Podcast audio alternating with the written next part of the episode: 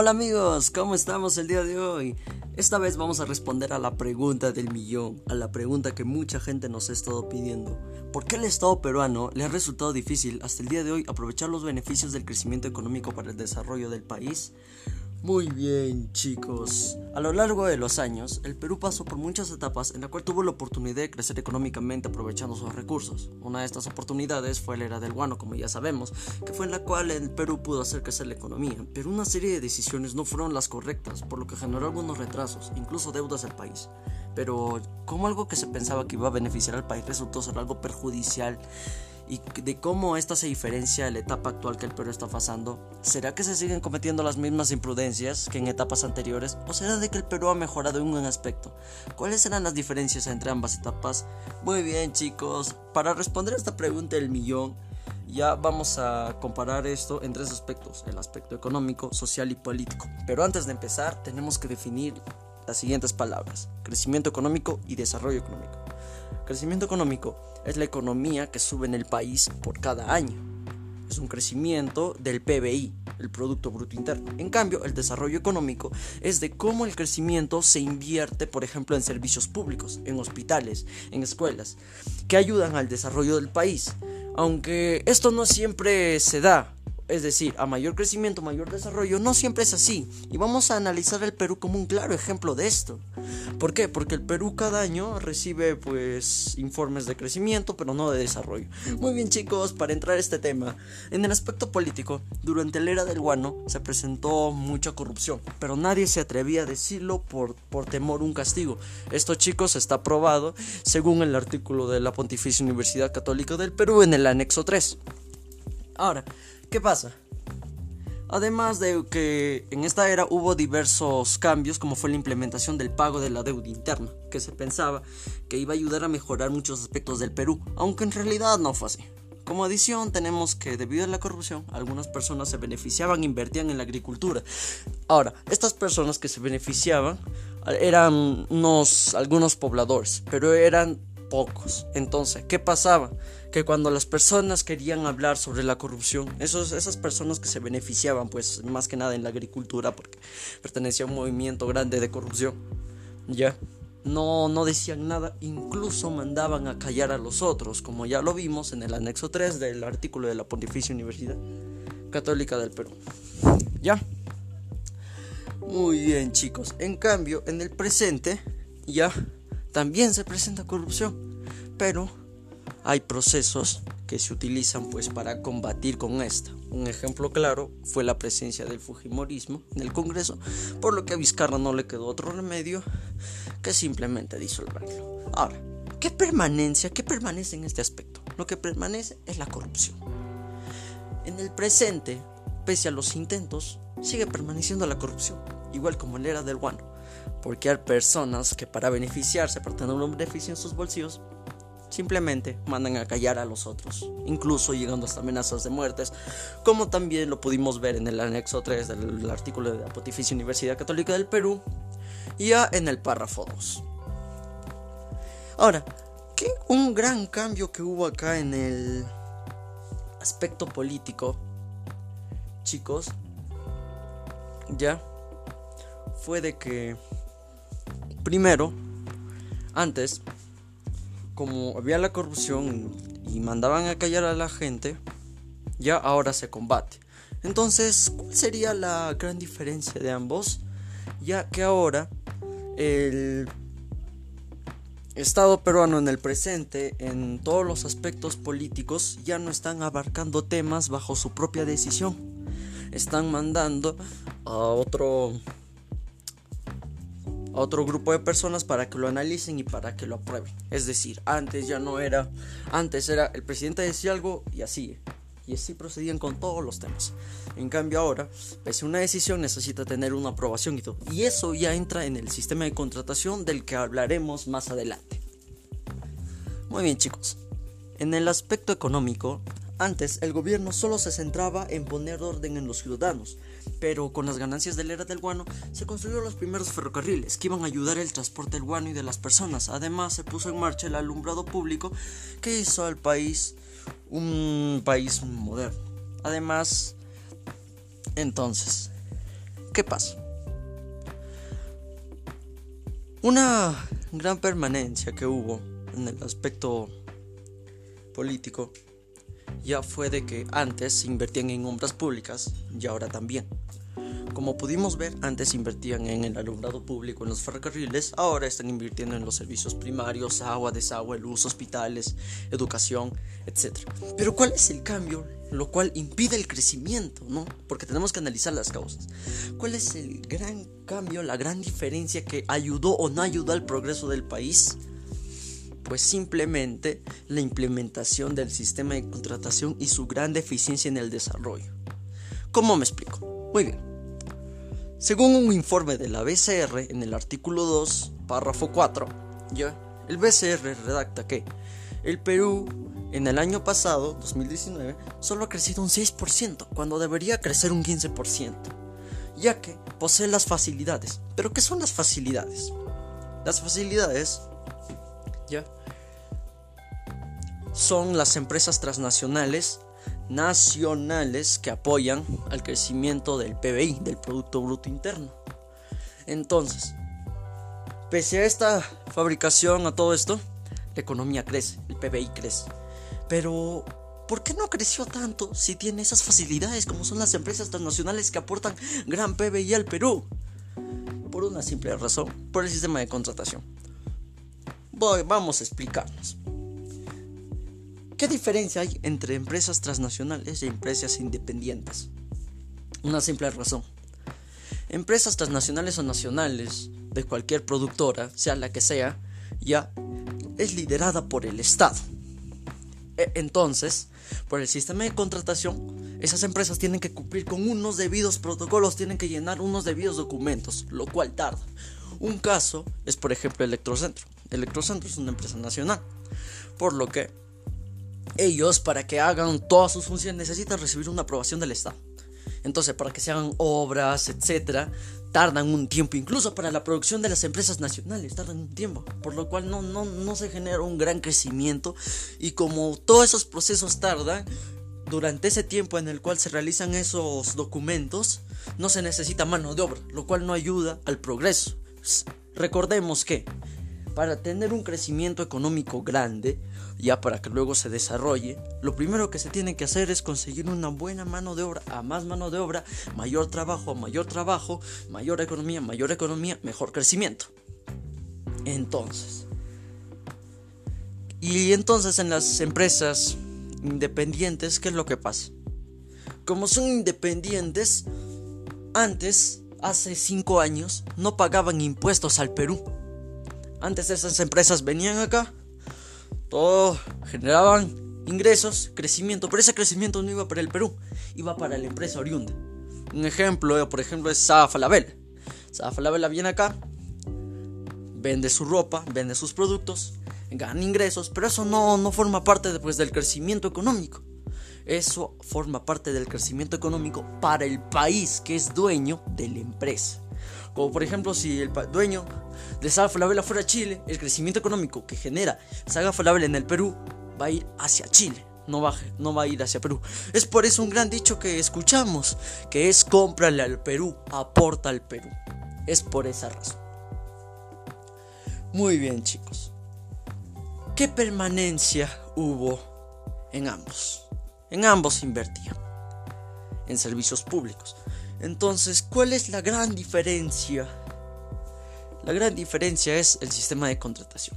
En la era del guano, también según el artículo de la PUC, ya, en el consulado dice que antes no se tenía que pagar impuestos, no se pagaba impuestos, entonces no existía un sistema de contratación, no recibió una debida aprobación.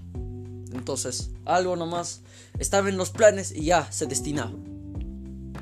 En cambio, ahora, por la implementación del sistema de contratación, ya se pasa por estos temas rigurosos. Y que como vemos, este sistema de contratación, por su deficiencia, es por algo que no, el Perú no está creciendo tal como dice el Banco, el Banco Central de Reserva del Perú. Esta prácticamente es la razón. El deficiente sistema de contratación ya lo cual retrasa pues estos procedimientos. Muy bien chicos, en el aspecto social. Antes, el pago de la deuda interna trajo desigualdad entre los ciudadanos y el Estado, por lo que hubo desacuerdos y rivalidades entre ambos, ya que por la corrupción muchas personas ganaban una cantidad de dinero exorbitante y otras no ganaban nada. Además, tenían deudas demasiado caras, lo que hizo que los préstamos sean más caros con intereses exorbitantes. Entonces, ¿qué quiero decir con esto? Que antes en la actualidad con la implementación del pago de la deuda interna en el aspecto social hubo diversas desigualdades. Muchas personas se beneficiaban pues por la corrupción, como ya hablamos. Ya. Y pues no había ningún progreso. En la actualidad el Estado hace algo para pues erradicar este índice de pobreza, lo cual es una fuente de retraso también muy importante que retrasa el crecimiento y por ende el desarrollo económico del país. La causa, ¿cuál sería? Bueno, ahora el Perú ha puesto muchos planes para sacar a muchas personas de la pobreza. Un ejemplo de esto es el programa Juntos, un programa nacional del Perú en el cual su función era dar aportes, aportes económicos hacia las madres necesitadas, ¿no? Que estaban en estado de pobreza para que sus hijos, hijas puedan salir a estudiar para librarlos de esta situación y que salgan lo más pronto posible. Chicos, ¿cuál es la permanencia acá? La permanencia es la existencia de desigualdad. Queramos o no, antes y en el presente hay desigualdad en el aspecto económico, fuente de ingresos, incluso en el aspecto social. Aspecto social, ¿a qué me refiero?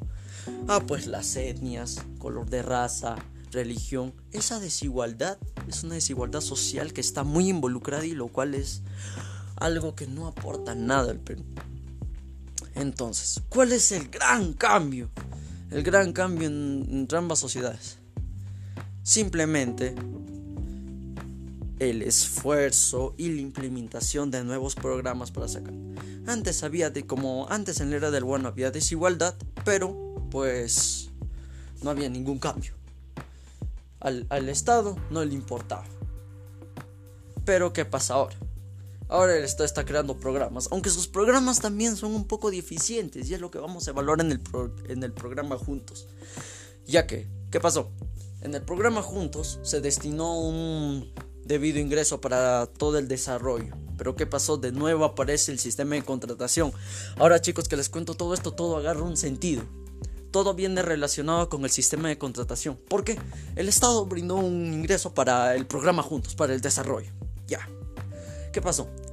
Miembros del programa Juntos que fueron designados ya tenían que rellenar todos esos protocolos, tenían que poner su plan, su plan de elaboración y todo eso tardó un buen tiempo. El programa Juntos estimó que su duración iba a ser de 5 años. Pero por el retraso del sistema de contratación, porque hubo diversos retrasos, además de una presencia de corrupción muy grande, ya según en el, también en el artículo 4 del, de la PUC, también fue registrado eso. ¿Qué pasó? no se logró desarrollar el proyecto con una mayor efectividad. El plan estaba excelente, tenía las mejores intenciones del mundo. Pero ¿qué pasó? Por un deficiente sistema de contratación que no agilizó los procesos, que demoró tanto. El proceso en sí de elaboración duró un año y medio. El tiempo restante se elaboró. ¿Y por qué un año y medio? ¿Por qué no duró más? De hecho, archivos dicen que iba a durar más. Pero ¿qué pasó? ¿Hubo una presencia de corrupción? Pues para agilizar todos los problemas, todas las funciones. Por eso duró un Entonces, el impacto que tuvo el programa Juntos al inicio y como lo vimos en los comerciales, ya en el 2015, fue demasiado alto. La gente pues fue cegada por el anuncio, porque decía hemos ayudado a una cantidad de gente muy grande a que salgan de la pobreza pero, muy bien, en el anuncio se ve eso, ¿no? Pero en la vida real, archivos sacados del mismo ministerio del Perú, ya, sacaron la siguiente conclusión. El programa Juntos, con su duración que tuvo de 5 años y con su elaboración que planeaba impactar un 30% a una mejora de la pobreza en toda la población, en vez de 30%, solo logró un 15%. Logró solo la mitad. Y muchos economistas dijeron que el, todo el dinero estaba muy bien, muy bien. Estaba muy bien repartido para que a, ese 30% salga bien. Pero ¿qué pasó? La corrupción por agilizar esos problemas. Entonces, ¿qué diferencia también hay?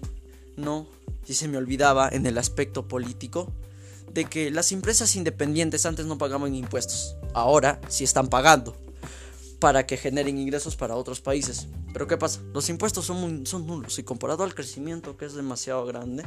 Otro, ¿por qué eh, las empresas independientes, o sea, externas, que no son nacionales, generan más crecimiento que las nacionales? Porque por la presencia de corrupción ellos agilizan sus problemas. Ellos no tienen que pasar por el tan conocido sistema de contratación nacional. No tienen que rellenar un montón de documentos, tardar un mayor tiempo para la producción. Nada. Ellos lo, ellos lo hacen rápido. En una semana salen esos documentos y ya pueden empezar a producir. Porque tienen la autorización del país externo. Y el Perú se quedó tranquilo. Entonces, para concluir, como pudimos ver en los párrafos anteriores, hubo cambios en la actualidad que fomentaron y potenciaron el progreso del país. Pero se siguen manteniendo algunos puntos negativos, como lo es la exigencia de corrupción en el Estado pese a los esfuerzos del país por erradicarlos. Esto se debe a la mala costumbre y al exceso de corrupción que se queda en el Estado, ya que si Está comprobado que una, si una persona con buenas intenciones ingresa al gobierno, va a terminar siendo corrupta por una extorsión que hacen los medios como son las empresas transnacionales como ya lo vimos, por el deficiente sistema de contratación, que se beneficiaban de estos actos de corrupción. Para concluir, mi propósito es dar a conocer las diferencias de ambas etapas en la cual el Perú tuvo la oportunidad de crecer económicamente y de cómo la corrupción es el antagonista de todo progreso para el país ya que esta fue la causante del deficiente sistema del Estado, lo cual retrasó proyectos importantes para el país. Si queremos realmente mejorar, debemos de exigir una modernización del Estado para que se agilice el sistema. ¿Qué entendemos por modernización? ¿Y qué pido yo para que se desarrolle una modernización? Una modernización del Estado implica una cosa en especial, modernizar todos los procesos agilizar el sistema de contratación, agilizarlo, que siga teniendo los controles rigurosos, por esa parte está bien. Pues, pero que en vez de rellenar, por ejemplo, pues 200 documentos dando una gran autorización, solo rellenen pues 5. Con, con el mismo procedimiento que se pidan diversas fuentes, ¿no? Pero que solo se desarrollen la mitad un tercio de esa cantidad total. ¿Para qué? Para que todos esos proyectos que puedan ayudar al desarrollo del Perú, en especial los proyectos peruanos de las empresas nacionales, salgan más rápido. Y esa es una realidad que conocemos entre las empresas independientes y las empresas nacionales, como ya lo dije. Otro caso que tenemos que tener en el aspecto de modernización es poner una idea más abierta. ¿A qué me refiero con una idea más abierta? Chicos, con una idea más abierta, a lo que me refiero principalmente es a que todas las personas en sí ya tengan una opinión referente a los temas y que ya no pues como que no se tome en cuenta algunos puntos de vista no porque seamos sinceros chicos estos últimos años el Perú tuvo unas oportunidades demasiado grandes pero por una mala organización no lo han logrado. No han logrado aprovechar esto para el desarrollo. ¿Por qué? Porque muchos documentos y también el documento de la PUC dice que todas las intenciones del Estado están bien. El presidente tiene, tiene buenas intenciones. El Congreso tiene buenas intenciones. Pero ¿en dónde entra el fallo? El fallo entra en los procesos todos esos procesos retrasan.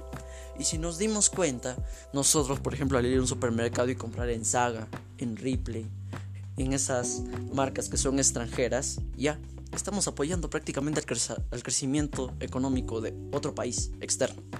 No estamos apoyando a nuestro país. Entonces, chicos, eso estaría impuesto en una modernización. Cambiar todo este sistema, porque este sistema es retrógrado. Únicos cambios que tuvo fueron las de las constituciones en algunas normas. Por lo demás, la, la mayoría de cosas siguen igual. Y eso es algo que se debe de cambiar lo más pronto posible para que fomente el desarrollo del país. ¿No? Muy bien chicos, espero que les haya gustado este podcast. Si fue así, no olviden darle like, suscribirse a la página. Estamos todos los viernes subiendo nuevos podcasts sobre esta realidad del Perú y para dar a conocer qué es lo que deberíamos hacer para hacer del Perú un lugar mejor, unos aportes y sobre todo llamar la atención a las autoridades y decirles que no están tomando las decisiones correctas. Y tenemos que decirles que tomen estas decisiones, como es una gran modernización que ya expliqué en qué consiste. Agradezco su atención chicos, sin más, me despido, soy Arián, hasta luego.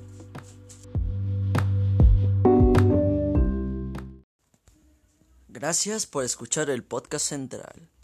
A continuación, toda la programación restante del podcast. Disfruten.